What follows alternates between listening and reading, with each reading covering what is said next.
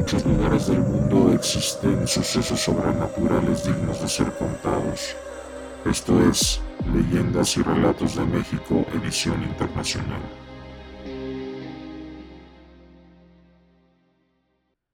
Amigos, ¿cómo están? Sean muy bienvenidos a este su podcast Leyendas y Relatos de México en su edición internacional. Ya saben, estamos en la cuarta temporada que está dedicada a todas las personas que escuchan este podcast fuera de México y que amablemente hicieron llegar todos sus relatos y leyendas para conformar esta nueva temporada. En esta ocasión eh, les relataré la leyenda del fantasma del Museo Blanes.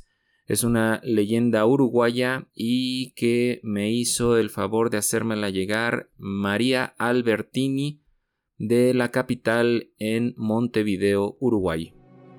Se dice que en la capital vivía una familia muy adinerada de apellidos muy conocidos era la familia García Zúñiga, la cual estaba conformada por el matrimonio y la pequeña hija de nueve años que llevaba por nombre Clara.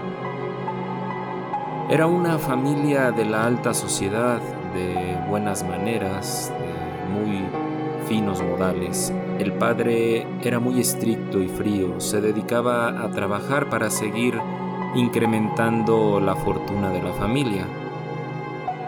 Cuando Clarita cumplió 14 años, este hombre la comprometió con un sujeto de mucha mayor edad. El nombre era Jesús María Zuniría. De inmediato planeó la boda porque le convenía económicamente. Después de haberse dado la boda, Clarita se fue a vivir a una casa que tenía su marido. Todo parecía ir muy bien, a pesar de la diferencia de edades que había entre ellos, pues él tenía 36 años y ella 14. Se les veía felices en las reuniones a las que asistían y frente a todos los invitados aquello era miel sobre hojuelas. Pero en casa todo era distinto.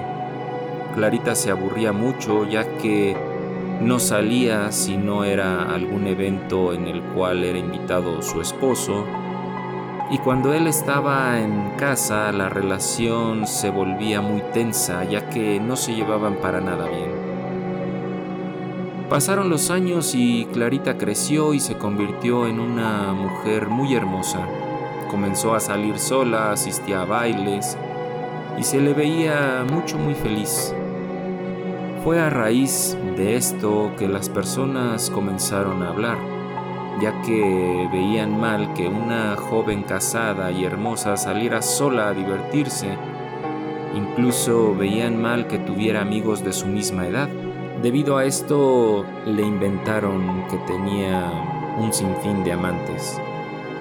Clarita ignoró todos esos rumores muy malintencionados y siguió con su vida social, divertida, como la llevaba hasta ese momento, hasta que un día se enamoró de un chico muy apuesto, que conoció en una fiesta a la cual había asistido sola. No pudo evitar iniciar una relación amorosa con el muchacho.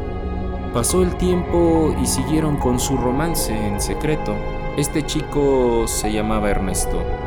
Clarita y él estaban profundamente enamorados, hasta que un buen día Clarita resultó embarazada.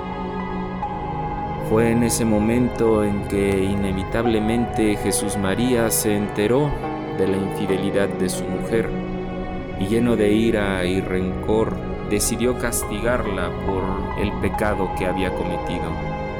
Así que mandó construir un altillo en el último piso de la casa y ahí la encerró.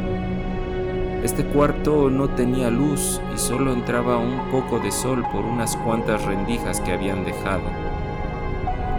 Aunque por fuera se veía un ventanal normal como el resto de la mansión, no era así.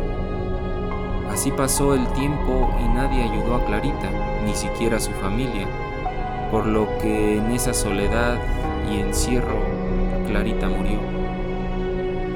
Pasaron los años y la casona Suñiría quedó abandonada. Muchos años después fue remodelada y se convirtió en el Museo Blanes. En este museo existe un retrato. Se trata de la pintura de una muchacha melancólica y muy hermosa, con unos ojos grandes pero tristes. Este retrato parece tan real que los visitantes aseguran que esa mirada triste y melancólica los pone nerviosos y que los sigue durante todo su recorrido en el museo.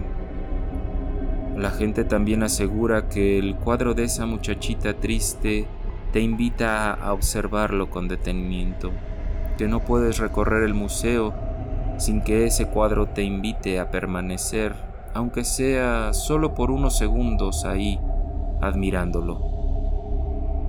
Pero no solo los visitantes del museo han relatado este tipo de sucesos paranormales.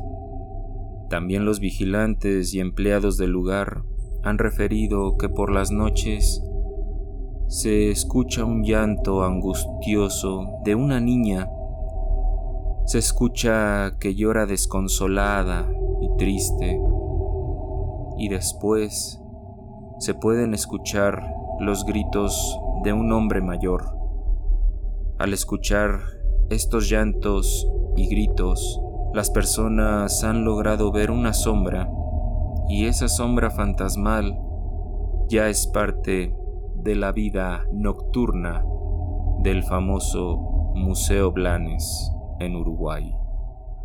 Amigos, espero que les haya gustado esta leyenda tanto como a mí y los invito a seguir escuchando este podcast. Por el momento me despido y ya saben que nos encontramos aquí en el siguiente episodio. Hasta la próxima amigos.